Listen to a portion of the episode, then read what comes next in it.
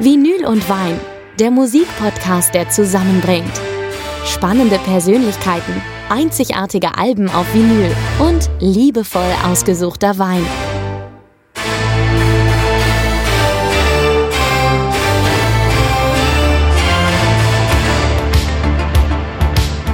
Herzlich willkommen zu einer neuen Folge von Vinyl und Wein. Mein Name ist Boris Rogosch und mir zur Seite steht unser Sommelier, der stellt sich selber vor.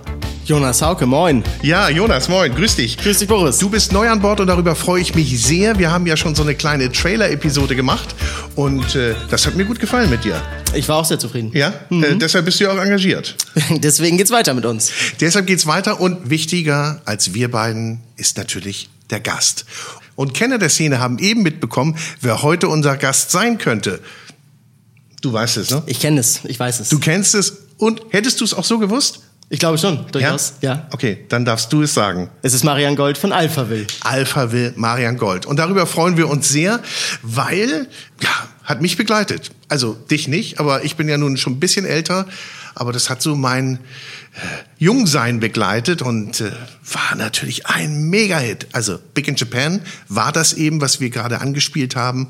Dann haben sie natürlich noch andere Mega-Hits gehabt wie Forever Young oder Sounds Like a Melody. Alles Monster-Hits, die auf dem ersten Album waren, das 1984 erschienen ist. Und äh, darüber werden wir mit Marian sprechen, aber wir sprechen natürlich auch, und das ist das Prinzip dieses Podcasts, wir sprechen natürlich auch über seine Musikvorlieben und er hat uns etwas Schönes mitgebracht. Ich glaube zu wissen, dass er sich stark von Bowie beeinflusst bzw. inspiriert fühlt. Also es wird ziemlich sicher Bowie sein.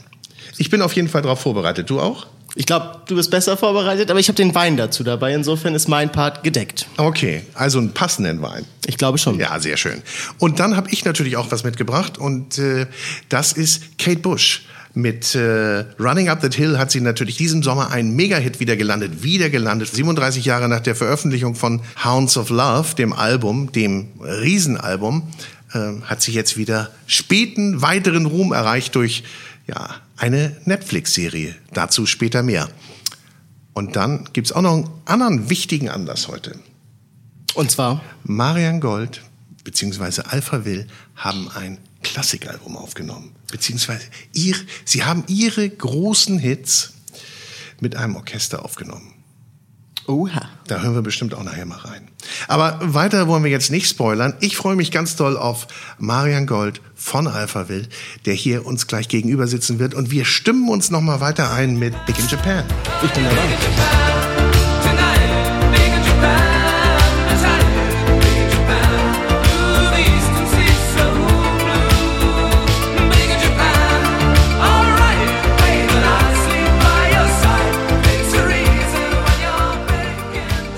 So, und jetzt ist er da. Wir freuen uns sehr. Marian Gold bei uns im Podcast Vinyl und Wein. Und wir dürfen uns noch mal ganz kurz vorstellen. Jonas Hauke, Boris Rugosch. Ganz toll, dass du da Marian bist. Gold. Ja, habe ich doch Hallo, schon Ich freue mich sehr. Ich freue mich sehr. Marian, willst du die Moderation mal übernehmen, bitte? Was soll ich jetzt moderieren hier? Also, mich wir selbst? Haben, ja, genau. Also moderieren heißt eigentlich besänftigen. Ja? Ja. Also moderare aus dem, aus dem Lateinischen. Und äh, ich wüsste jetzt nicht, wen ich hier besänftigen soll. Wir sind alle sehr, sehr erwartungsvoll, was äh, die Verkostung hier angeht. Ja. Also Vinyl und Wein. Genau, wir verkosten heute Musik und Wein in Kombination und mit ein bisschen Glück passt es auch zueinander, beziehungsweise wir können da irgendeine Verbindung herstellen oder eine Verbindung entdecken. Und du hast uns was mitgebracht. Du hast uns einen Künstler mitgebracht und du hast uns ein Album mitgebracht, das ich hoffe dir äh, sehr am Herzen liegt. Ja, also beide Alben liegen mir sehr am Herzen. Das, äh, das eine Album ist mehr oder weniger dafür verantwortlich oder mit, mitverantwortlich, dass ich überhaupt selber Musiker geworden bin.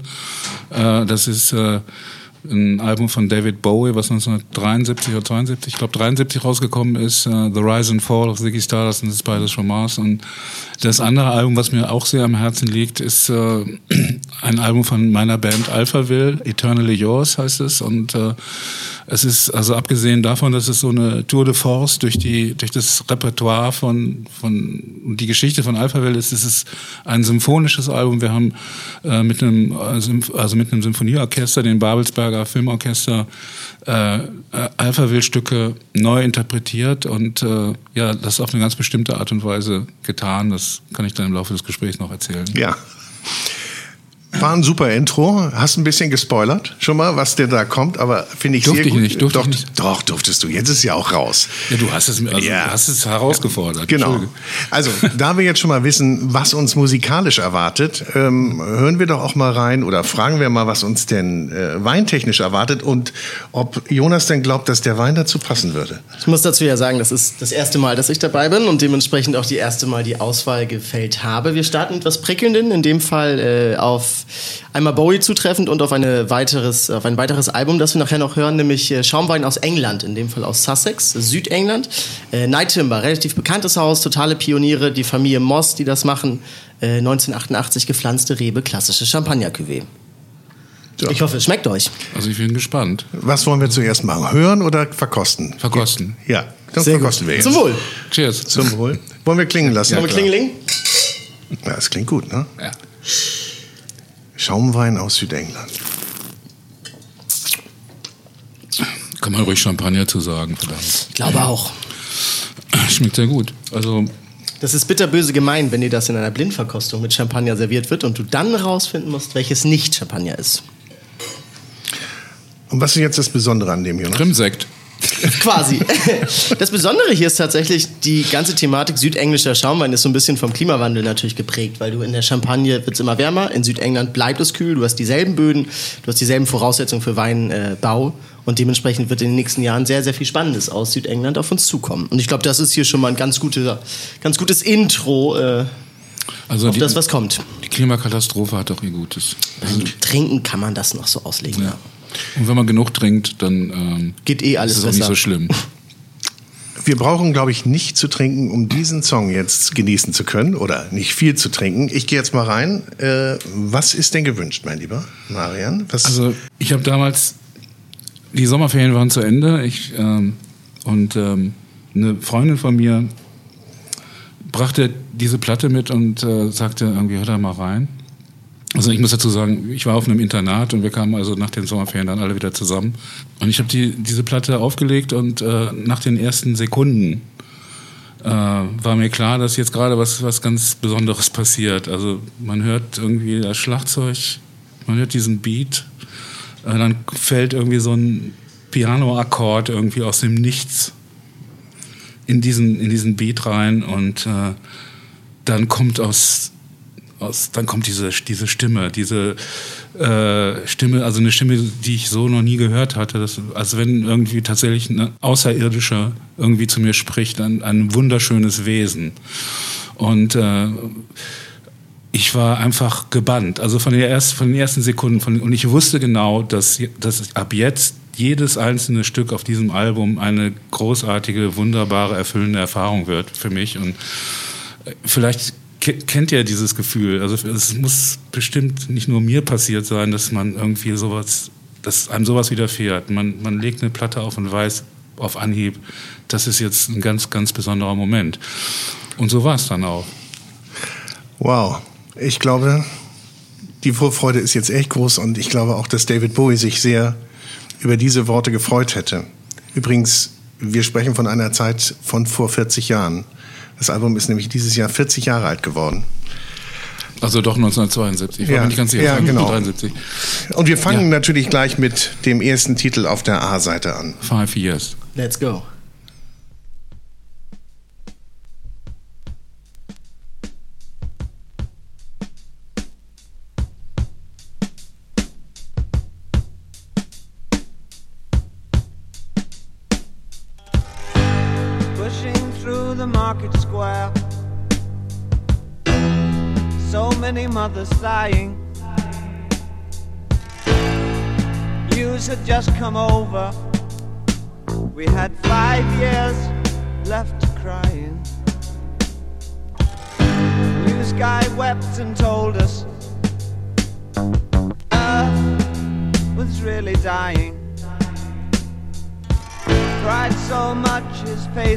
Wet. Then I knew he was not lying. I heard telephones, opera house, favorite melodies. I saw boys, toys, electric irons, and TVs. My brain hurt like a warehouse, it had no room to spare. I had to cram so many things to store everything in there. And all the fat,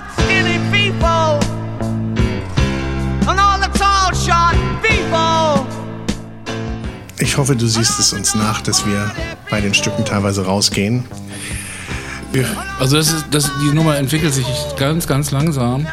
Und ähm, also das sind eine Menge Versprechen am Anfang, die dann nach und nach in Erfüllung gehen. Ich habe also später dieses Stück dann auch selber gecovert auf einem meiner Soloalben und ähm, äh, bin da nochmal also total eingestiegen in diese Struktur, diese, diese es war so eine Art Liebesbrief im Prinzip, den ich irgendwie, ich, ich nehme an, dass er es nie gehört hat, aber ähm, jedenfalls hatte das überhaupt keinen, Kom also kein Konkurrenz, da war kein Konkurrenzgedanke oder so dahinter, sondern äh, das war einfach eine, eine Wertschätzung. Also ich finde auch, wenn zum Beispiel äh, Künstler irgendwie Alpha Wild Songs covern, empfinde ich das als ein Kompliment. Also ich werde manchmal gefragt, ja, wie findest du die ganzen Versionen und gibt es da irgendwelche, die du toll findest und andere, die du schrecklich findest? Und ich, also es gibt einige, die ich toll finde und äh, schrecklich finde ich eigentlich keine, weil es ist einfach wirklich ein riesengroßes Kompliment, wenn jemand einen Song von dir nimmt und den selber interpretieren will. Und äh, da habe ich dann irgendwie erstmal keine negative Meinung zu. hm. Ja, ich würde auch erstmal sagen, ich habe da jetzt leider keine Erfahrung, aber ich würde es auch als Ehre empfinden. So jetzt aus der aus meiner Sicht. Gibst du diese Songs dann frei, diese Coverversion?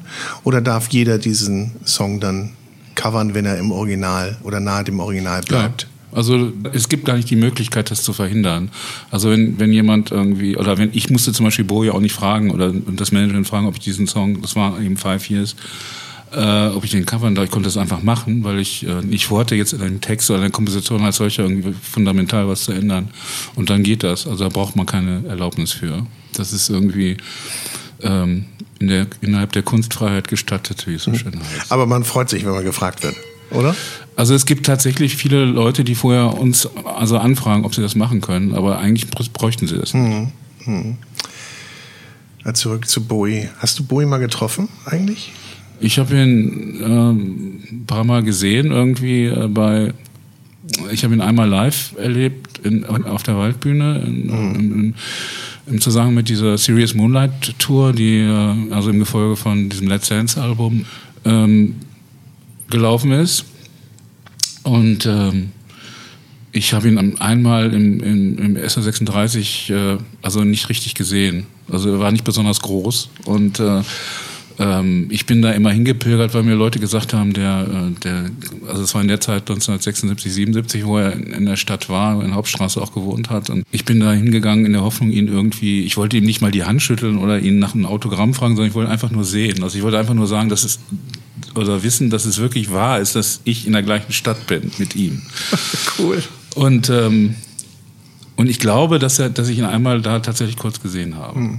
Und hast du zu der Zeit schon Musik gemacht?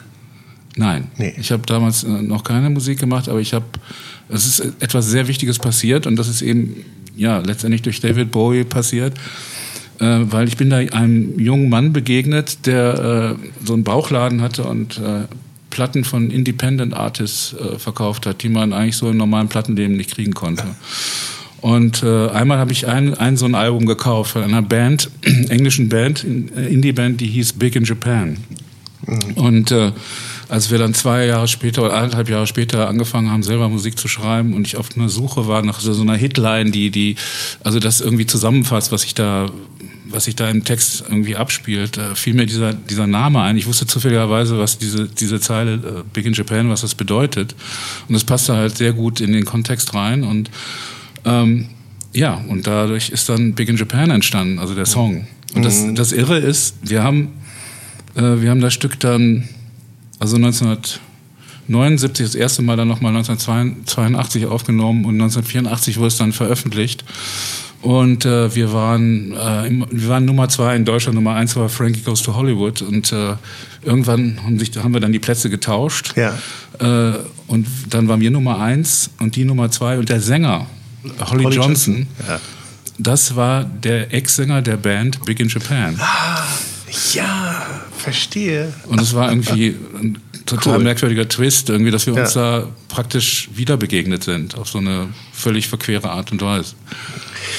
Ich habe auch mal gesehen, gehört, gelesen, als ihr dann da ja in diesem Zirkus wart, in diesem Hit-Zirkus, nenne ich mal so, und von einer TV-Show zur anderen gereist seid, äh, wurde ja rumgereicht dann äh, in Europa. Da wart ihr ja auch mit den ganzen Leuten zusammen, die ihr wahrscheinlich irgendwie vorher bewundert habt. Ja, aber das waren auch Bands, die teilweise eben also im, im gleichen Zeitraum entstanden sind. Ja. Das war so und so. Also es gab Bands also wie Duran Duran oder Spandau Ballet, die, die wir toll fanden und die es vor uns auch schon gegeben hatte. Und das war natürlich ein Erlebnis, die zu treffen. Äh, und dann waren es, also das waren so praktisch die Vorbilder. Ne? Und dann gab es also Band, andere Leute, die also mit uns zusammen irgendwie... Zur gleichen Zeit, ja. Ja, wie Orchester Manuvers zum Beispiel oder sowas. Das waren dann Kollegen. Ja. Und so ging der Trost dann durch die Lande. Ja, und wenn also wenn eines von diesen Flugzeugen abgestürzt wäre, dann wäre wahrscheinlich die gesamte Top 20 in einem, einem Auf, Aufwasch wäre ausgelöscht gewesen. Ja, zum Glück waren diese Flugzeugabstürze mit den Musikern ja eher in den 60ern, ne? die, die Ja. reihenweise stattfanden. Und in den 50ern halt. 50ern, ja. ja. ja. The day the music died. Ja, absolut. Ich nehme noch ein Schlückchen. Gefällt es euch? Ich probiere Ja. noch mal. Ja. Ein zweites. Mal, ja. Ich finde das ein sehr spannendes Thema, ne? weil das Thema Schaumwein ja allgemein doch immer eine große Aufmerksamkeit hat. Es wird sehr viel äh, Schaumwein getrunken. Ich glaube, ich äh, meine sogar, dass Deutschland in Europa das meist Schaumwein trinkendste Land überhaupt ist, mit knapp 5 Litern pro Kopf aufs Jahr. Was eigentlich nicht viel klingt, aber dann doch relativ viel, glaube ich, ist. Äh, Und dass man da mal so einen anderen Drive mit anderen Ländern reinkriegt, finde ich persönlich wahnsinnig spannend. Man kennt natürlich den Champagner, den Prosecco, den äh, Sekt, Franciacorta aus Italien. Aber das ist, glaube ich, nochmal mal so ein bisschen ein anderer Drive. Wir haben unseren Beitrag heute geleistet dazu. Auf jeden Fall. Oh yes. Ja, und wir sind noch nicht am Ende. Nee, ich fürchte noch auch. viel mehr vor uns. Hören wir Ich- noch was ich- aus dem Album? Ja, aber es, das fällt mir noch gerade so spontan ein, weil ich äh, dich hier als Sommelier hier sitzen habe. Ich hatte mal ein ganz interessantes Gespräch ähm, mit, äh, mit jemandem, äh, in, also ich bin öfter auf, äh, in Sylt auf, auf äh, mache da Urlaub im Winter. Wir sind, wir sind auch hin und wieder mit der Band und haben da ein Haus, was wir mieten können, wo wir Musik schreiben können und so weiter. Im Winter ist ja nicht so viel los da, da stört man nicht so viele Leute. Und äh, es gibt da ein Restaurant, wo ich immer ganz gerne hingegangen bin, äh, in äh, Kampen. Die, äh, der Sommelier kam eines Abends mal an und brachte mir den Wein, den ich bestellt hatte, und fragte mich dann, ob ich irgendwie einen kleinen Test machen wollte. Und ich habe gesagt, ja, pff, gerne, was, worum geht's denn? Und dann hat er mir ein Glas Wein eingeschenkt. Das hatte einen runden, also einen runden Rand. Und äh, den gleichen Wein hat er dann in ein Glas geschüttet, das hatte einen achteckigen Rand. Okay. Und äh, dann hat er gesagt, ja, koste mal den einen Wein, ist der gleiche Wein, und dann den anderen Wein und sag mir, was du, was du äh, schmeckst. Ja. Und ich habe es gemacht und es schmeckte tatsächlich anders. ja, das ist natürlich immer die Hast du, Glasform. hast du da eine Erklärung für? Meine, Es schmeckte tatsächlich anders. Also ich war wirklich wie vom Donner gerührt. Also der Typ hat wirklich äh, mich überrascht. Ja, das ist, das ist, äh, das, das, ich, ich glaube, ich weiß sogar, wo das war. Ähm, das ist, die Glasform ist, Okay. die Glasform ist extrem darüber aussagend, wie der Wein sich entwickelt. Ne? Also es ist natürlich immer das Thema, je breiter ein Glas, je länger, je schmaler, äh, wie die Form ist, wie lang der Stiel ist, wie der Resonanzkörper vom Glas ist, hat ein Wein natürlich ganz andere Dimensionen. Denn das ist immer das Thema, nimm mal jetzt ein breites Glas, äh, kann sich der Wein immer ein bisschen besser entwickeln. Nimmst du ein schlankes Glas, dann ist er fokussierter. Dementsprechend, wir machen das auch sehr gerne in Proben, dass du mal äh, einen selben Wein in vier Gläser gibst und äh, oft wird dann gesagt, das ist ein komplett anderer Wein. Das ist dasselbe wie es gibt ja auch die, die äh, schwarz gefärbten Gläser. Da macht man es ganz gern, dass man da mal einen Rotwein gekühlt reinschenkt und dann herausfindet, ob äh, Weiß oder Rotwein hinter genannt wird. Das sind die Ergebnisse immer sehr lustig. Ah, okay. Ja. Nee, aber das ist, es ist tatsächlich, wir werden das heute Abend noch merken, wir haben ja auch drei verschiedene Gläserformen auf dem Tisch für drei verschiedene Glastypen, äh, Weintypen, die wir heute probieren. Deswegen, äh, da machen wir heute Versuch Nummer zwei. Okay. Ich würde sagen, wir brauchen auch einen zweiten Song von The Rise and Fall of Ziggy Stardust. Ja, ähm, dann nimm den letzten Song. Dann haben wir eine schöne Klammer. Letzten Song auf der A-Seite oder Auf der den? B-Seite. Auf der B-Seite, okay. Also ich finde auch, dass diese beiden Stücke sehr schön miteinander, also sie sind tatsächlich funktionieren wie so eine Klammer für dieses ganze Album. Es ist ja eigentlich ein Konzeptalbum. Wenn man davon, also wenn man von einem Stück absieht, das ist Starman. Starman gehörte, sollte eigentlich nicht auf das Album drauf. Das war eine, eine Single, die Bowie extra geschrieben hatte und ähm, ähm, die Amerikaner haben darauf bestanden, weil das Stück halt ähm, Airplay hatte, dass das mit auf dieses Album kommt. Bowie selber wollte das gar nicht da drauf haben. Okay.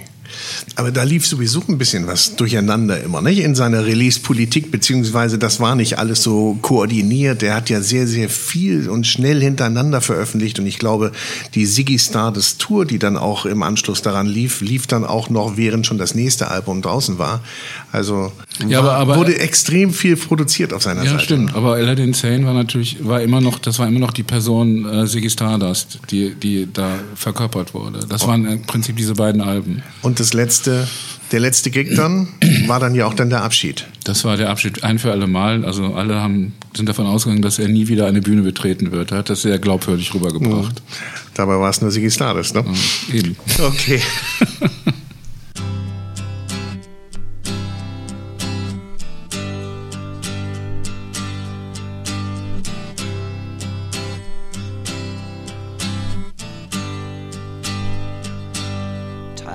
takes a cigarette, puts it in your mouth. You pull on your finger, then another finger, then cigarette. The water wall is calling, it lingers, then you forget. Oh, ho, ho, ho, you're a rock and roll suicide. You're too old to lose it, too young to choose it. And the clock waits so patiently on your song. You walk past the cafe, but you don't eat when you've lived too long. Oh no, no, no, you're a rock and roll suicide. Ship break the snarling as you stumble across the road. But the day breaks instead, so you hurry home. Don't let the sun blast your shadow. Don't let the milk float rob your mind. They're so natural, religiously unkind. Oh no, love, you're not alone.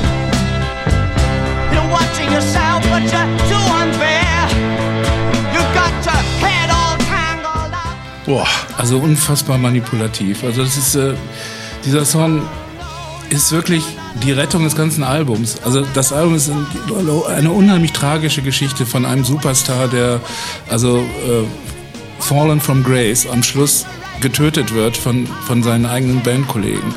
Und du denkst irgendwie, diese Geschichte ist zu Ende und dann kommt dieses Stück und das ist irgendwie die Resurrection des, des Helden. Und es ist, äh, also es ist ein Stück, was dir so viel Hoffnung gibt irgendwie. Also in einem Moment, wo du eigentlich am Boden zerstört bist. Das ist ein- einfach so ein geniales Timing. Und dann auch noch, also nicht nur dieses Timing zu haben, sondern dann so ein großartiges Stück darüber zu schreiben, dass man nie die Hoffnung aufgeben soll.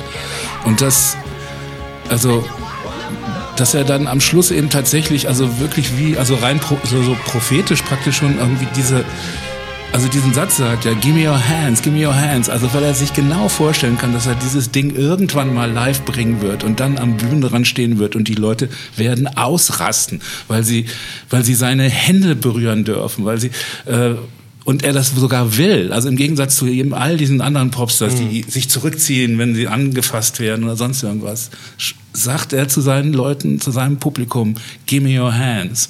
Und das ist also die ultimative Verbindung zwischen Künstler und Fans. Das ist, also du bist in diesem Moment wirklich also ich war total angetatscht, als dieses Stück kam.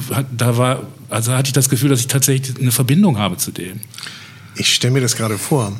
Du das erste Mal dieses Album hörend, äh, wie du ja sagst, auch total ergriffen warst und, und das verschlungen hast. Hast du das auch damals schon nach dem ersten Mal gedacht? Du sagst ja, nach dem ersten Song warst du schon äh, komplett angetan und überwältigt. Und als du das Album dann durchgehört hattest, dann hast du gesagt, das ist das Größte, was ich je. Ja, ich war fix und fertig. Ich war wirklich, ich, ich war in Tränen aufgelöst. So ging es ja vielen, ne? So ging es ganz, ganz vielen deiner Kollegen auch, die ja unglaublich von diesem Album beeinflusst sind oder meinen, dass es ihnen ganz, ganz viel mitgegeben hat. Ja. Also beeinflusst, also musikalisch beeinflusst, weiß ich nicht, ob ich tatsächlich, also ich, ich frage mich manchmal selber, wo sind eigentlich die musikalischen Einflüsse? Wo hat dieser Mann irgendwie Spuren in unserer Musik hinterlassen? Und also ich bin mir gar nicht mal so sicher, dass es da so viele äh, Spuren gibt. Also das, was mich beeinflusst hat, war, also der hat mein Leben beeinflusst. Also, ja. also und dieses Leben war dann irgendwie der Filter zu der Musik hin. Das heißt, es gibt nicht also einen direkten Einfluss auf unsere Musik oder auf das, auf meinen Beitrag zu dieser Musik, aber es gibt einen Einfluss auf mein, einen extremen Einfluss auf mein Leben. Und dieses Leben wiederum hat die Alphaville-Musik kreiert. Und insofern ist dann, sind da natürlich auch Moleküle dieses, äh, dieser Momente drin enthalten. Das ist völlig klar. Wow. Wir lassen es einmal sacken. Wir lassen es einmal sacken und äh, geben Jonas die Chance. Ja. Nächster Wein. Seid ihr bereit? Wir sind bereit. hab, Passt, pa äh, Frage vorab. Passt er denn? Ähm, ich glaube, beim Wein und bei der Musik gibt es eine große Gemeinsamkeit, nämlich äh, die Menge des Angebots. Und äh, beim Wein ist es, glaube ich, ähnlich wie bei der Musik, dass man natürlich immer das sucht, was halt anders ist, was, was einen noch ein bisschen mehr bewegt, wie du es gerade schon gesagt hast. Und äh, dementsprechend habe ich jetzt was mitgebracht, was mich sehr bewegt, gerade äh, geschmacklich. Das ist ein Wein von der Insel La Palma, also auf den, äh, in den Kanaren. Ähm, das Weingut Azul Perdido, ganz kleines Garagenweingut. Das ist eine Cuvée aus drei verschiedenen Trauben. Das Ganze wächst auf äh, über 1000 Meter Höhenlage in den Bergen. Ähm, es war sehr spannend, es ist sehr aromatisch, sehr kräutrig, sehr floral. Also was so durchspricht, ist diese Orangenschale, dieses kandierte. Und hinten raus hast du so eine, so eine Salzigkeit, so was extrem würziges, was leicht vulkanisches. Wenn man mal auf La Palma, Teneriffa oder ähm, Fuerteventura war, dann weiß man, wie das riecht, wenn du da an diesen Stränden stehst. Ähm, zum Wohl. Ich hoffe, ihr mögt es. Ich will mal nicht zu viel erzählen, sagt euch mal vielleicht ein eigenes Bild. Das ist aber sehr inspirierend. Ein schöner Vortrag, muss ich auch sagen. Also, sehr gut, sehr gut wenn wir schon von Inspiration sprechen hier, ja. dann gehörte das absolut Ich glaube, das ist immer das Thema. Ne? Man muss ja so ein ja. bisschen auch dazu erzählen, dass man das auch transportieren kann. Absolut. Also ich war das jetzt nicht. Das war ich. Mhm. Vermisst du das bei uns? Müssen wir das auch so machen? Ich, mein, ich glaube, es reicht, wenn das einer macht, oder? Ja. Mhm. ja. Machst du es immer? Nee. Bei jedem Wein? Ein nee. bisschen. Natürlich macht man das schon so ein bisschen. Das ganze Thema, ich, ein bisschen schon. Ich glaube natürlich, das Thema Belüftung ist wichtig, dass du dem Wein auch ein bisschen mhm. Sauerstoff zukommen lässt. Äh, was sagt ihr dazu? Da ist so eine rauchige Komponente drin. Volle Kante, ne? Das ist mich erinnert, dass ich war in meiner Kindheit mal auf Lanzarote. Da hast du ja noch relativ viel vulkanische Aktivität ja. und wenn du mal auf, dieser, auf diesen Touren hoch auf die Vulkane bist, das, das stinkt so nach dieser vulkanischen Erde. Das ist für den Weinbau immer super, weil es wahnsinnig äh, vegetabile Böden sind, sehr fruchtige Böden. Und äh, das ist jetzt äh, Albio Corillo, Listan Blanco und Malvasia Aromatica. Äh, drei okay. Trauben, die man vielleicht sonst nicht unbedingt im Glas hat. Hm, ich kenne die nicht mal. Ich, ich würde das schon derb beschreiben. Ne? Das ist schon so ein auf die Schnauze Wein. Mhm. Aber auf die Schnauze Wein. Oh ja. Also meinst, weil er so ein Knaller ist? Genau, weil das so intensiv ist. Ne? Ich ja. glaube, ganz viele Weine, die heutzutage konsumiert werden, sind sehr rundgespült. Ich glaube, mit der Musik ist es ja ähnlich. Ich glaube, alles, was wir heute hören, ist ja absolut individuell. Das sind ja Sachen, die Jahrzehnte überdauern. Ich glaube, genauso ist das eine Aromatik, an die man sich noch ein paar Jahre später erinnern kann, mhm. hingegen man vielleicht viele Weine am nächsten Tag schon wieder vergessen hat. Vor allem, wenn man zu viel davon getrunken hat. Das passiert, ja. Mhm. Aber, also ich muss ja zur Ehrenrettung der gegenwärtigen Musik sagen, es kommt wirklich darauf an, was für eine Art von Musik man hört. Also es gibt eigentlich tolle, kantige äh, und äh, wirklich äh, spannende Musik, also eigentlich in jeder, in jeder, zu jeder Zeit. Also, um Gottes Willen, klar, so war das auch gar nicht gemeint. Mhm. Ähm, aber das muss man sich natürlich auch raussuchen und rausfiltern. Ja, ja. Und so ist es auch mit dem Wein. Oh ja. Das ist ein junger Wein jetzt? Wie, wie, von wann ist der? Äh, das müsste 2019 oder 20er Jahrgang sein. Okay. Das ist noch relativ jung. Ähm, ich finde, dafür ist er aber schon wahnsinnig komplex, ausdrucksstark. Ja. Sehr, sehr reif. So bittere Noten mhm, drin, genau. die irgendwie toll sind. So was leicht äh, Herbales, ne? So ein bisschen was Ätherisches, ja. sehr kräutrig, sehr würzig. Aber ich finde, es animiert saudoll. Also, weil du hast auch diese Salzigkeit, diese Würze und dadurch hast du so eine Struktur, die so einen Trinkfluss generiert. Also was ich, ähm, es gab, es gibt, gibt einen Roman von, von Ray Bradbury, der heißt ähm, ähm, Dandelion Wine. Das ist eine Anthologie, eine Okay. Sammlung von Anthologien. Äh, und ähm, das ist natürlich, also Löwenzahnwein, das kann man natürlich mit also Reben und Traubenwein irgendwie nicht, nicht vergleichen. Aber es gibt, es geht da auch um Jahrgänge und es geht darum, dass du, und das fand ich schon als, sagen wir mal, 17- oder 18-Jähriger, als ich angefangen habe, Wein zu trinken, so faszinierend, dass du nicht nur, du trinkst den Wein, du trinkst diese Aromen, aber du trinkst auch die Landschaft, aus der er kommt. Du Total. trinkst die Zeit, aus der er kommt. Du trinkst die, also das sind unheimlich viele äh, äh, Momente, die jetzt, die du jetzt gar nicht schmecken kannst, aber die also in diesem Mindset, den dieser Wein einen Einfluss darauf genommen haben. Die Ja, total. Und das, das, also wenn du das, das, das wird ja irgendwie präsent dann. Ne? Also wenn Mhm. du einen Wein von 1958 trinkst, äh, also selbst wenn es ein ganz schlechter oder verdorbener Wein ist, also ist er immerhin aus dieser Zeit und äh, also hat er eine gewisse Autorität, eine gewisse Würde irgendwie oder so. Total, und man überlegt sich, wo, was ist, was ist passiert in diesem Jahr oder oder wenn zum Beispiel bei Cognac oder äh, da kannst du ja noch viel weiter zurückreisen in der Zeit, ne? oder mit Sherry oder so. Und Portwein. Ist Portwein, ja genau. Das ist, äh, wir waren, wir sind, haben, haben ein paar Mal in Portugal gespielt und äh, waren auch in Porto und Ja. haben da irgendwie auch so eine Weinverkauf. Also Trinkst so du gerne Port- Portwein? Eigentlich nicht so gerne, aber das war Oha. das. Ähm, Was hast du denn gerne in deinem Glas? Ja, also ich bin, also mit Rotwein kenne ich mich überhaupt nicht aus, weil das ist so ein derartig komplexes Thema. Ähm, also da, ich weiß genug über Rotwein, dass ich äh, weiß, dass ich keine Ahnung davon habe, sagen wir es mal so. Und ähm, also ich trinke gerne Weißwein, ich vertrage Weißwein auch besser als Rotwein, obwohl Rotwein trinken ja gesünder sein soll. Was habe ich sonst so im Glas? Ähm, ich trinke gern Bier. Cool, auch schön. Ja. So, und jetzt unterbrechen wir kurz für die Werbung. Und da geht es um David Bowie. Ich weiß nicht, wie es euch eben ging, aber als Marian Gold vom ersten Mal sprach, als er das Album The Rise and Fall of Ziggy Stardust hörte, da war ich total ergriffen und habe gedacht, ich muss dieses Album hören. Ich muss es in voller Gänze nochmal genießen. Und das kann man jetzt wunderbar auf Vinyl, denn es wurden zwei Vinyls anlässlich des 50. Jubiläums dieses Albums veröffentlicht. Und zwar einmal eine Vinyl, die im Half-Speed Mastering Verfahren produziert wurde und das heißt verbesserter Frequenzgang, es gibt geringere Verzerrung und eine sehr viel größere Dynamik. Das heißt, sehr, sehr viel mehr Klangvolumen, also ein echtes Erlebnis. Und dann gibt es das Ziggy Stardust Album auch noch als Picture Disc, also zwei neue Vinyls zu Ziggy Stardust. Und dann gibt es auch noch eine Sonderveröffentlichung des Heroes Albums, eine Edition im grauen Vinyl. Sieht echt cool aus und äh, für mich Heroes sowieso das Produkt, mit dem ich David Bowie kennengelernt habe und deshalb auch eins der wichtigsten für mich. Findet ihr überall im Fachhandel die graue Vinyl-Edition, unter anderem beim Mediamarkt. Und dann gibt es natürlich noch eine andere Veröffentlichung, die ich auch erwähnen möchte. Und zwar ist es der Soundtrack zum Film, zur Dokumentation über David Bowie, Moonage Daydream. Diesen Soundtrack gibt es als Doppel-CD und Moonage Daydream, glaube ich, ist ein Muss für jeden David Bowie-Fan, denn dieser Film zeigt sein Leben, seine Schaftsperioden und die ganzen Charaktere, die er abgebildet hat und huldigt diesen Künstler auf ganz besondere Weise. Und äh, man hört natürlich alle großen Hits, die er in über 50 Jahren auf 26 Studioalben veröffentlicht hat. Sowas wie Let's Dance, Space Oddity, Heroes, Starman, also die großen Klassiker der Pop- und Rockmusik. Das war unser Werbespecial zu den David Bowie-Veröffentlichungen. Und weiter geht's mit Marian Gold bei Vinyl und Wein.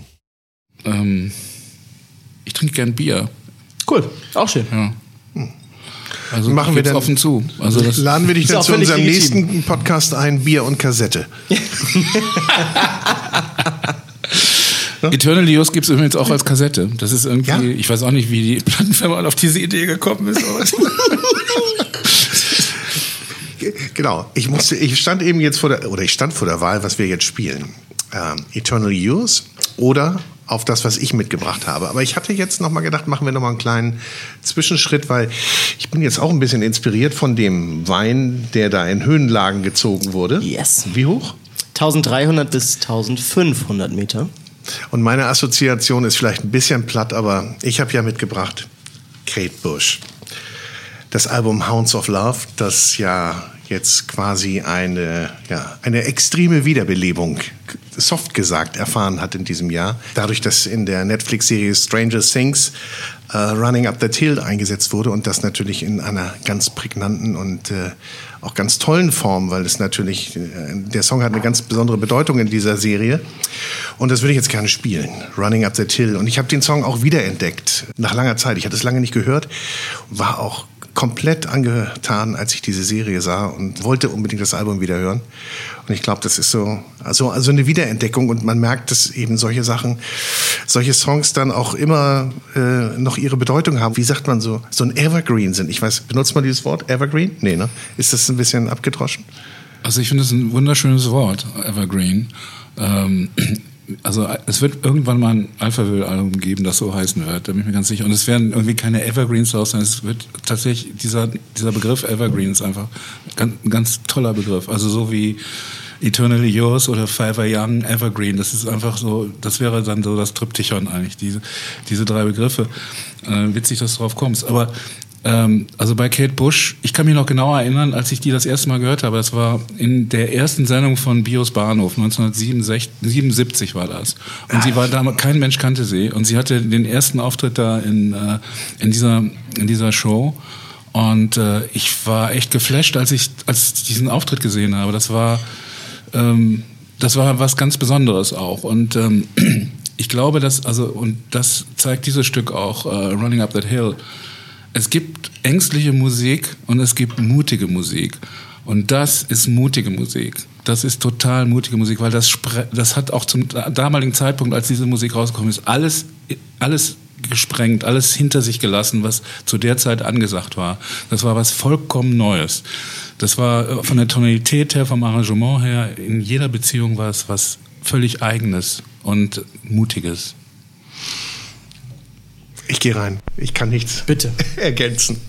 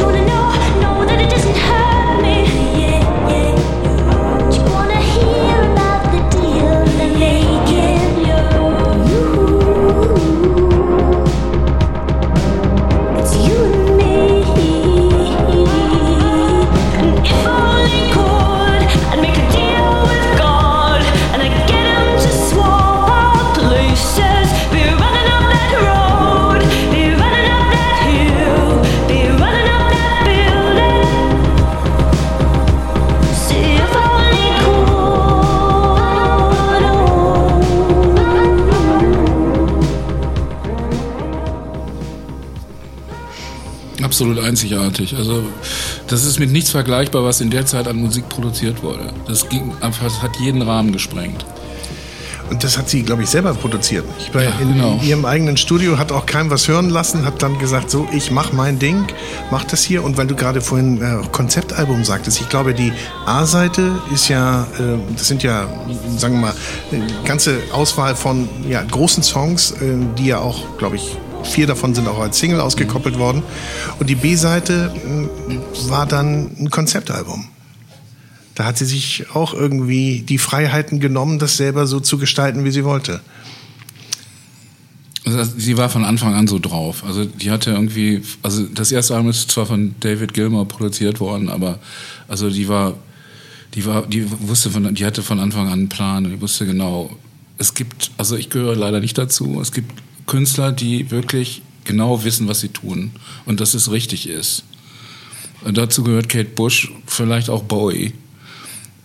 Bei mir ist es so, ich tue Dinge und ich weiß nicht, ob die richtig sind. Ich probiere ich probiere halt rum und äh, probiere irgendwie alle möglichen Sachen aus und manchmal äh, geht es in eine völlig verkehrte Richtung. Aber ich habe auf der anderen Seite die Fähigkeit, den Weg, den langen Weg, den wieder zurückzugehen und dann nochmal von vorne anzufangen.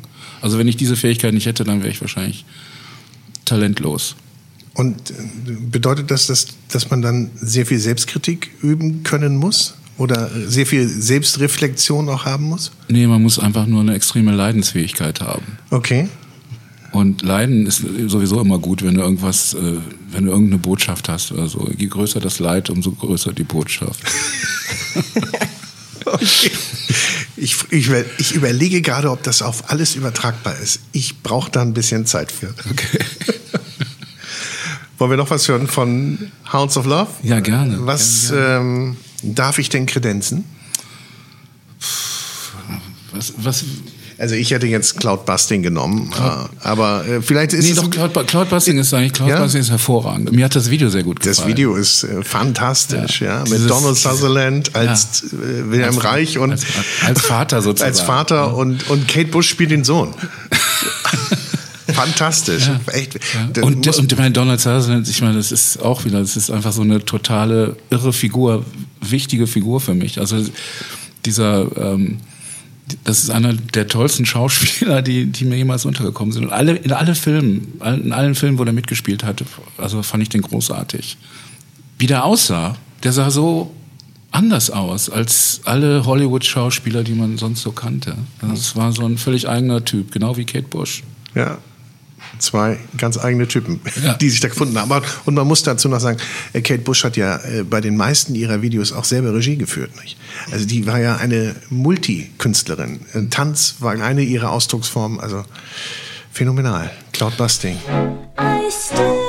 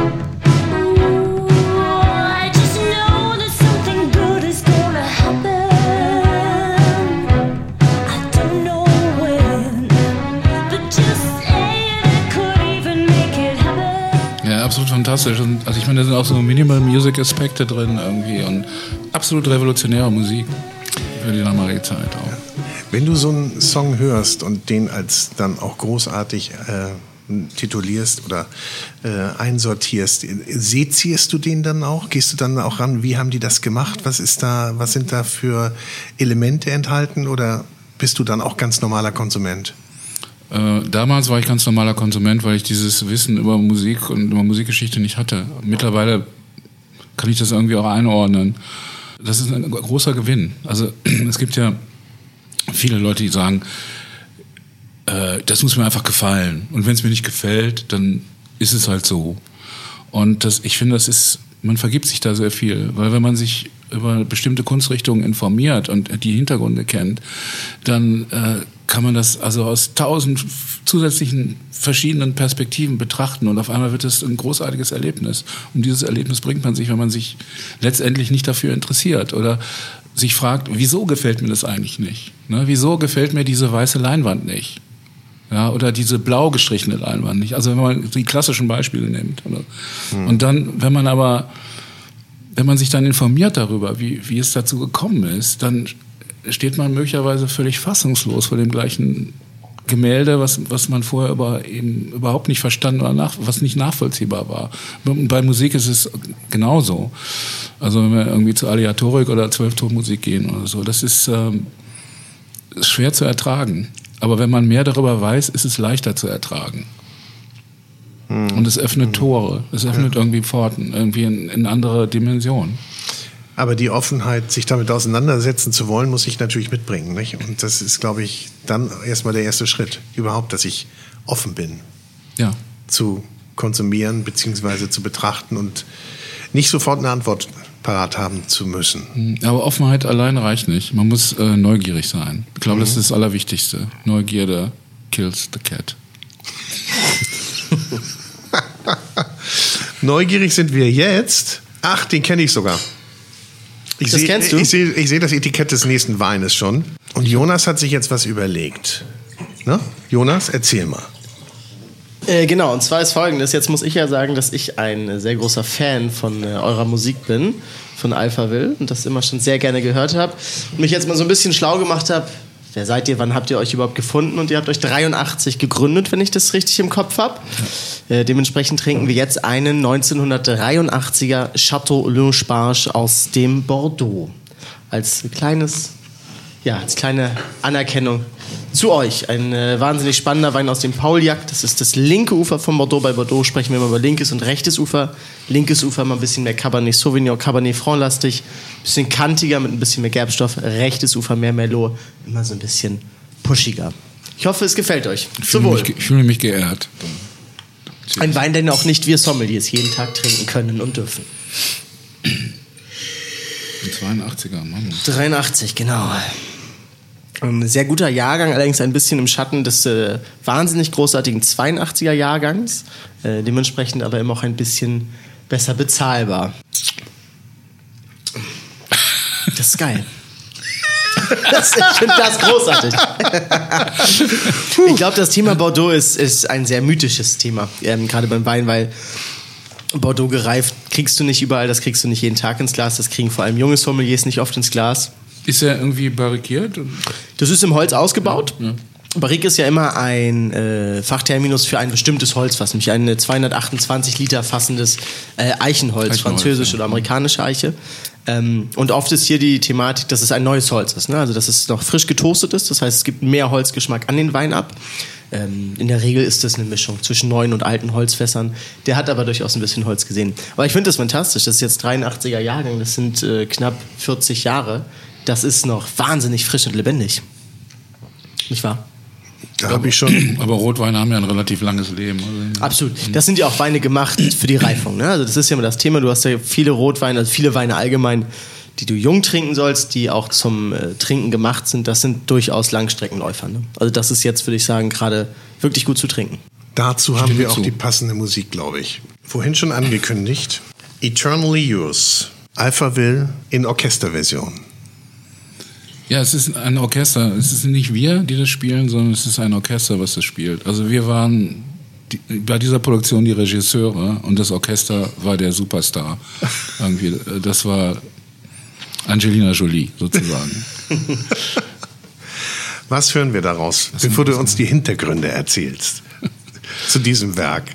naja, also lass uns, weiß ich nicht, irgendwie vielleicht tatsächlich den ersten Song. Dream Machine? Thank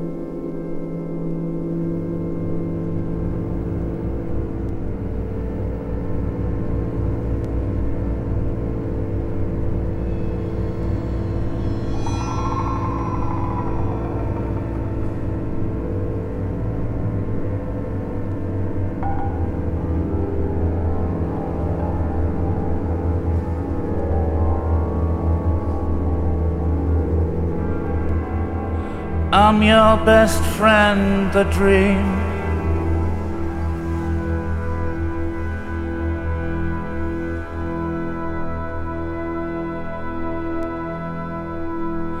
I'm your best friend, the dream.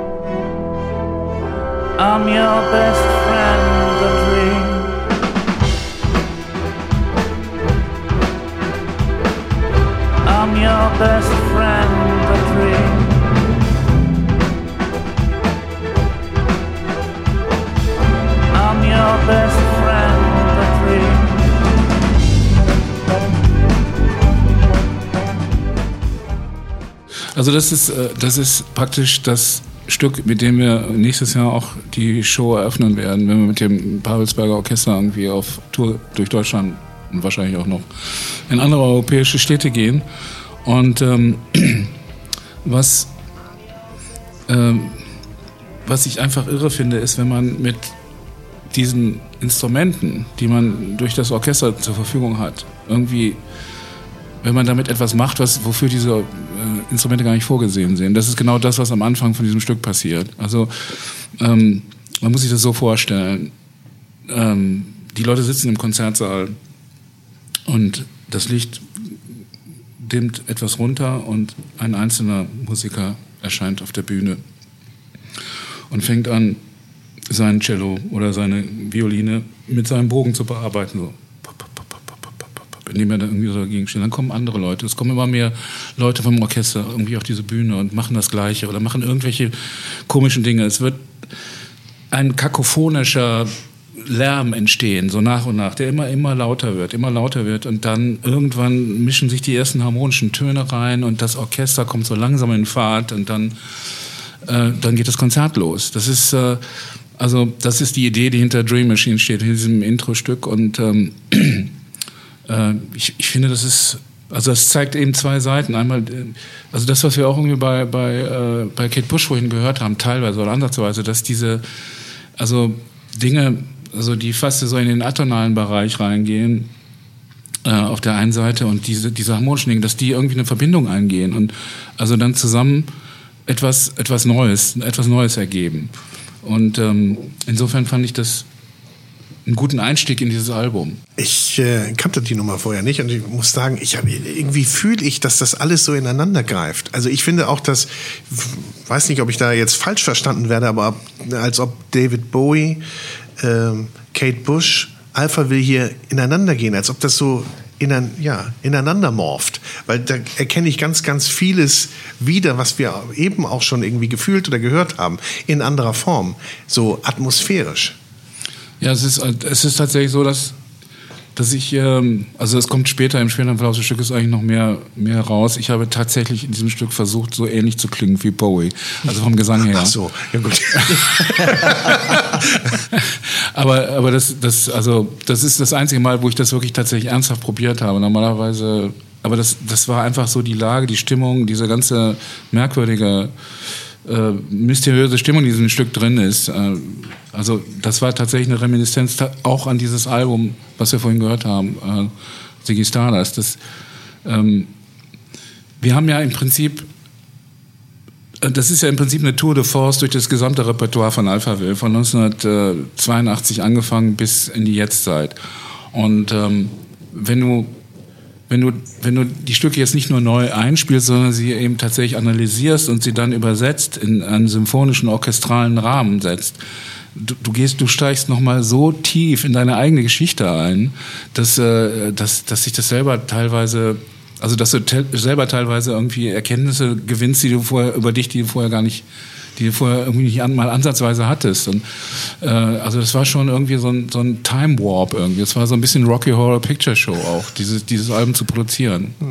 War das so ein lang gehegter Wunsch von dir? Das, war ein, äh, eigentlich ein lang gehegter Wunsch von der Band. Ja. Also weil wir ähm, ähm, wir haben halt mit so Instrumenten wie Synthesizern angefangen zu komponieren. Und also so ein polyphoner Synthesizer, wie sagen wir mal ein Jupiter 8, das ist im Prinzip nichts anderes als ein in sich in sich ist das nichts anderes als eine Art von Orchester. Du hast irgendwie nicht nur die Polyphonie, sondern du hast eben unheimlich viele Timbre, unheimlich viele verschiedene Stimmen, die, ähm, also sagen wir mal Flöten oder Geigen oder Orgeln oder äh, was auch immer, Trompeten ähneln. Äh, und also Alphaville war jetzt nie irgendwie eine, eine Band, die versucht hat, also mit einem Synthesizer irgendwelche Klänge zu kreieren, die man vorher noch nicht gehört hat.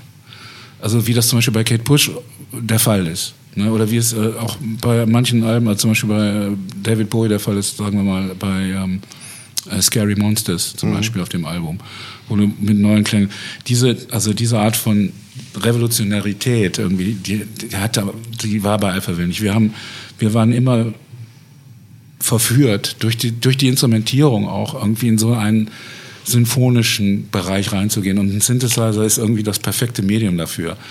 Also wir haben, wir haben diese Synthesizer mehr wie Mellotrons benutzt sozusagen.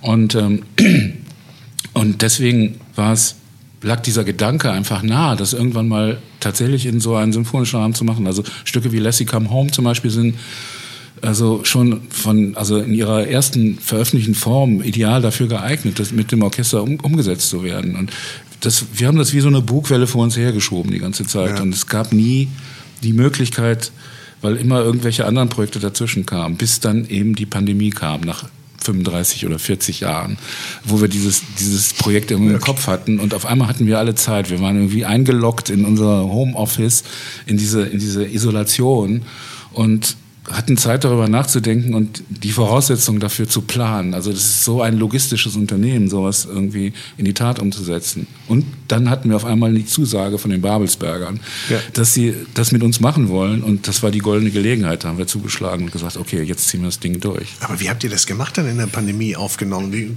Das Orchester konnte ja wahrscheinlich nie zusammen sein, nicht? Nee, Zusammen also wir hatten aufnehmen. die Pandemie im Prinzip zur Verfügung. Das war die, der Zeitraum, wo wir das planen konnten, wo wir also auch MIDI-Layouts gemacht haben, irgendwie für die einzelnen Stücke, so dass wir genau wussten, wie wir das irgendwie, äh, was wir dem, was wir dem Orchester irgendwie vermitteln wollen, wie die das zu spielen haben. Und äh, wir hatten dann zwei sehr äh, tolle Arrangeure an unserer Seite, Max Knoth und Christian Lohr, die, also mit Christian habe ich auch schon einem, bei Meilensteine schon mal zusammengearbeitet. Ich wusste, dass er ein guter Typ ist. Ähm, äh, ähm, Max Knoth war eine Empfehlung von der Deutschen Grammophon und also auch also wirklich ein super Typ. Und die haben mit denen haben wir dann diese, diese ähm, Arrangements und die Libretti irgendwie entwickelt und Notationen gemacht, die dann äh, und wir hatten dieses fantastische Orchester, die Babelsberger irgendwie an unserer Seite, mit dem wir das irgendwie eins zu eins umsetzen konnten.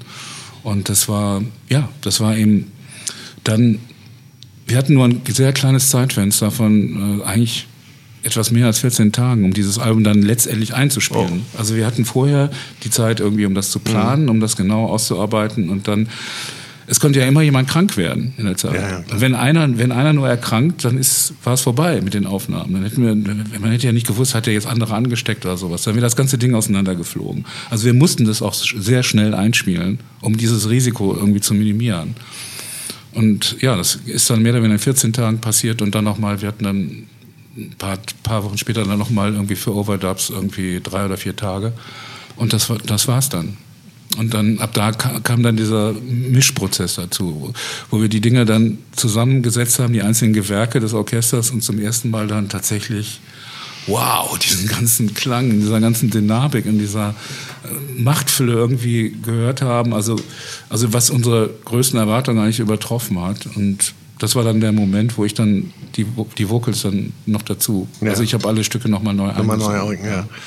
Jetzt ist es draußen. Du hast gerade gesagt, ihr geht auf Tournee auch mit Eternally Yours, Ja. mit Orchester. Mit Orchester Wow. und mit der Band. Also das, das Ding ist folgendes. Die, also, dass wir unsere Stücke spielen und dieses, so ein Symphonieorchester im Hintergrund da so hinter uns her dudelt, das war irgendwie nicht die Idee. Das hat uns überhaupt nicht interessiert. Sondern was wir machen wollten war, dass wir praktisch dieses, dieses Orchester als, als Mittelpunkt setzen und das, also wie so ein Filter, durch den dieser, dieses Alphaville-Repertoire durchläuft. Und also einerseits wir die Möglichkeiten, die so ein Orchester bietet, nutzen, die unf unfassbar vielfältig sind. Aber es gibt dann auch noch so einen Random-Faktor, der irgendwie Veränderungen erzeugt, die wir gar nicht beabsichtigen, die aber toll sind und die über unser eigenes unser eigenen Mindset irgendwie weit hinausgehen, also praktisch jenseits unserer, der Grenzen unseres eigenen Vermögens liegen. Das waren natürlich die Momente, die wir, auf die wir besonders scharf waren. Also da, wo wir im Prinzip über uns selbst hinauswachsen. Und dieses Orchester irgendwie das dann einfach spielt. Und, ähm, und das war, das war der Versuch. Wenn wir jetzt nächstes Jahr irgendwie mit dem Orchester auf Tour gehen, dann wird es eine weitere Challenge geben, weil vorher waren wir im Prinzip Regisseure von diesem Album. Jetzt, wenn wir mit dem, mit dem Orchester zusammen auftreten, sind wir Mitwirkende und wir, wir müssen irgendwie einen Weg finden, um Alphaville, also um die Band irgendwie in dieses Orchester zu integrieren, weil wir wollen nicht diese Trennung zwischen Band und Orchester. Wir wollen, dass das Alphaville Teil dieses Orchesters wird. Und äh, das wird die eigentliche Herausforderung sein. Es wird auch bedeuten, dass wir nochmal irgendwie sehr viele Arrangements überdenken müssen und die anders, anders machen müssen, als sie jetzt auf Platte sind. Wir, wir werden es verfolgen. Wir packen die Termine in die Shownotes und die Zeit überbrücken könnt ihr euch natürlich damit, dass ihr euch die Songs auf Eternally Yours und natürlich vielleicht das Original dazu mal im Vergleich anhört. Das ist, glaube ich, ein ganz, ganz spannendes Erlebnis. Und wir gehen jetzt nochmal mit einem Titel aus Eternally Yours raus und du sagst uns welcher. Äh, dann würde ich den Titeltrack nehmen.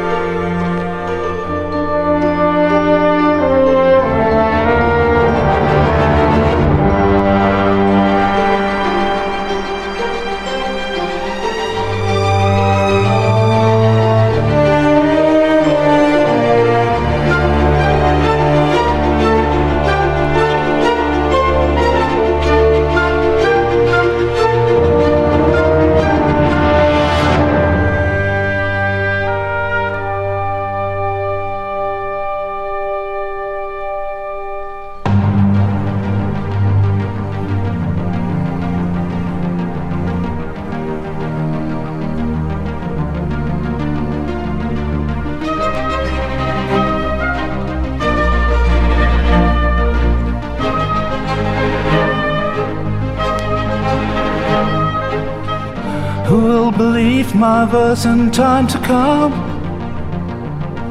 If it were filled with your most high deserts, though yet it is but as a tomb which hides your life and shows not of your parts. If I could write the beauty of your eyes, and in my verses number all your grace.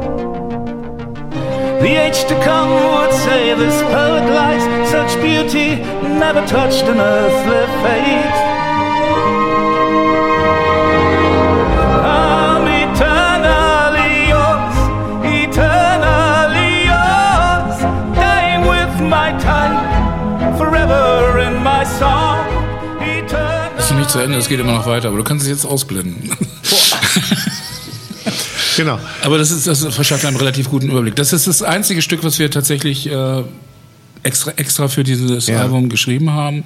Äh, Der Text ist nicht von mir, sondern von William Shakespeare. Es äh, stammt aus den Sonetten. Und also wenn irgendjemand sagt, irgendwie, das ist ja ziemlich kitschig, was du da singst, kann ich nur auf William äh, Genau. verweisen. Und äh, das ist irgendwie äh, einer der großartigsten Schriftsteller, die jemals existiert haben. Und ähm, ja, also zufälligerweise, als wir an diesem Stück gearbeitet hatten und wir hatten noch keinen Text dafür, habe ich zum wiederholten Male wieder in, äh, in den Sonetten gelesen und festgestellt, dass es äh, also ja ein idealer Text für diesen für diesen Song ist und ähm, weil Shakespeare, naja, also es gibt die Bibel oder den Koran, also es gibt ähm, äh, Werke, die irgendwie uns an, Antworten geben auf existenzielle Fragen und es gibt Shakespeare. Also man kann auch Shakespeare befragen. Also ich ziehe Shakespeare den erstgenannten beiden Werken vor. Und äh, deswegen, ähm, ich kann es nur jedem empfehlen. Also es gibt wirklich nichts, wor- worauf man nicht eine zweideutige Antwort erhält. Okay. Guter Tipp. Aber, Nochmal äh, ein bisschen tiefer reinzusteigen. Geiles Ding. Äh, Ja, Hammer. man kann das Ich auch so in fett. Kurzform bringen. Geiles Ding. Also einfach mal so ganz kurz, das ist Wir, wir können jetzt aber auch hier Mega. mit Plattitüden anfangen. Ne? Also monumental, macht Lust auf mehr, aber es, aber es stimmt, es stimmt total. Und äh, es macht echt Lust. Und ich weiß jetzt, spätestens jetzt nach, nach dem Hören von Eternally Yours, äh, was du damit meinst, dass ihr nicht nur mal ein Orchester dahinter gelegt habt. Nein, das Orchester ist das. Genau, ist ja der ist der eigentlich Superstar. Das ist der du Star, sagtest genau. es, ja. Was bleibt uns noch zu sagen? Wir haben was im Glas. Wir haben was im Glas. Ja, eben. Vielleicht auch der kleine flüssige. Aber Marian hat gerade du, klingst gesagt, irgendwie, du klingst irgendwie so, als wenn das jetzt hier gleich vorbei ist. ja. Nee, das kann ja wohl nicht wahr sein. Nein, nein. Nee, wir holen jetzt zweite Luft. Wir haben eine Sache noch im Glas und zwar ist das so ein bisschen für mich auf alle Fälle flüssigkeitstechnisch das, äh, der letzte Wein. Ähm, und zwar haben wir jetzt Portwein, deswegen fragte ich ja eben schon, wie dein, äh, dein Standing zu dem Thema ist. Ähm, Portwein für mich natürlich so eins der absolut langlebigsten Getränke, die du haben kannst. Es ist, ich glaube, ähnlich wie all die Musik, die wir heute äh, hören durften und konnten, natürlich komplett zeitlos. Das ist, in dem Fall ist es noch recht jung. Das ist ein 2010er Vintage Port. Äh, Quinta dos Malvados aus dem Hause Grahams. Ich glaube, so eins der bekanntesten, ja, auch besten Porthäuser, die es gibt.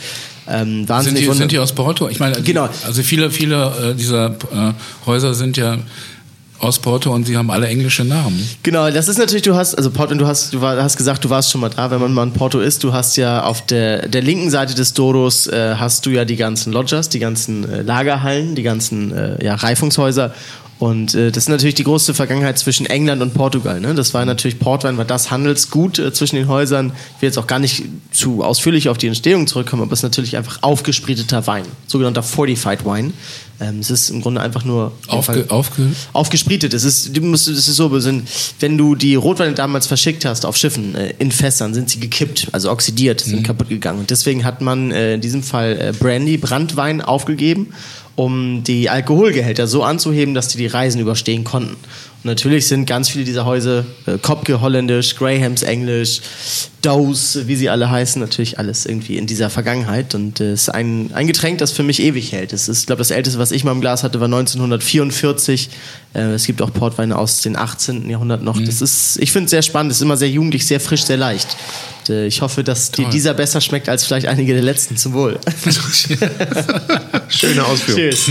Und es gibt wieder so eine schöne Analogie, nicht? Haltbar machen. Haltbar Ja. sein. Ich meine, wir haben heute auch von. Forever Young. Ja.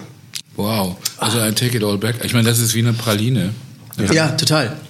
Also und ich meine, das ist ja 2010, das ist, das ist noch ein Baby. Ähm, Portwein ist natürlich dafür gemacht, dass du es äh, 20, 30, vielleicht 40, 50, 60 Jahre lang äh, Also, liegen lässt. Käse. Käse wäre gut dazu. Ja, Rotschmier. Aber ihr Lieben, wir sind tatsächlich am Ende unserer kleinen Vinyl- und Wein-Session. Und ich möchte ungern gehen äh, ohne einen weiteren Song. Irgendwie habe ich das Gefühl, es fehlt Einer noch ein geht Song. noch. Ich überlasse die Auswahl dir. Vielleicht Ich, nochmal. ich würde sogar rausgehen, weil das eben nochmal ähm, gesagt wurde. Ich würde gerne nochmal rausgehen mit Forever Young, mit der Originalversion, wenn ich darf. Okay. Sehr gut.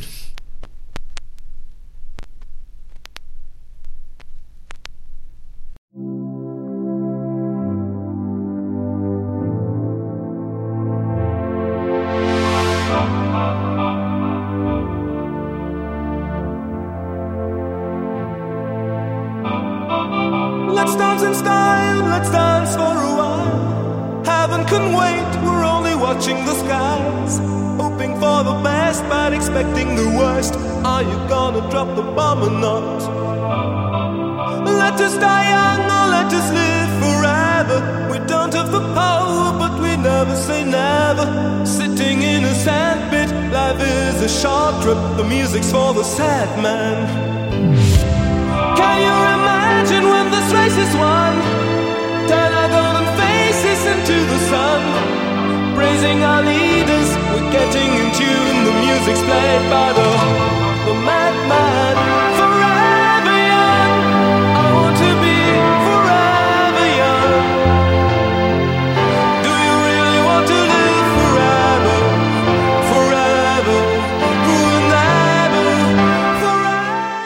Marian Gold, herzlichen Dank für dieses wunderbare Gespräch. Sehr inspirierend. Ja, also in Spiritus, wie Ja. gesagt. Sancti. Und du hast die Neugier in uns geweckt. Okay. Auf ganz vieles. Und ich glaube, wir werden Musik nochmal wieder ganz anders hören und ganz anders betrachten. Und wir haben jetzt ja ein paar kleine Aufgaben mitbekommen. Wir werden uns nochmal ein bisschen intensiver mit Bowie beschäftigen, mit Kate Bush und mit Alphaville. Und wir freuen uns jetzt auf das Album Eternal Youth, das ganz zu hören. Alles klar. Das machen wir nochmal ganz in Ruhe bei einer Flasche Ja, ich Port. bedanke mich. Das also war wirklich exzellent, exzellente Verkostung. Herzlichen Dank für alles und äh, ich bedanke mich auch für schlaue Fragen. Danke und, für deine äh, Musik. Dankeschön. Zum Wohl. Ciao.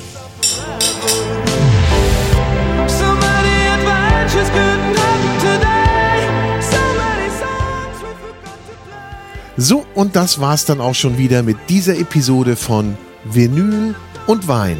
Wir bedanken uns fürs Zuhören und wir bedanken uns auch ganz besonders bei der Weinbank Hamburg, dem exklusiven Club für Weinbegeisterte, dass wir hier heute zu Gast sein durften. Wir freuen uns, wenn ihr auch das nächste Mal wieder einschaltet bei Vinyl und Wein und in der Zwischenzeit liked uns, bewertet uns, kommentiert uns auf Apple, Spotify oder wo auch immer ihr uns hört und wir freuen uns natürlich auch über eure Anregungen und Ideen. Bis dahin, tschüss, servus und bye bye.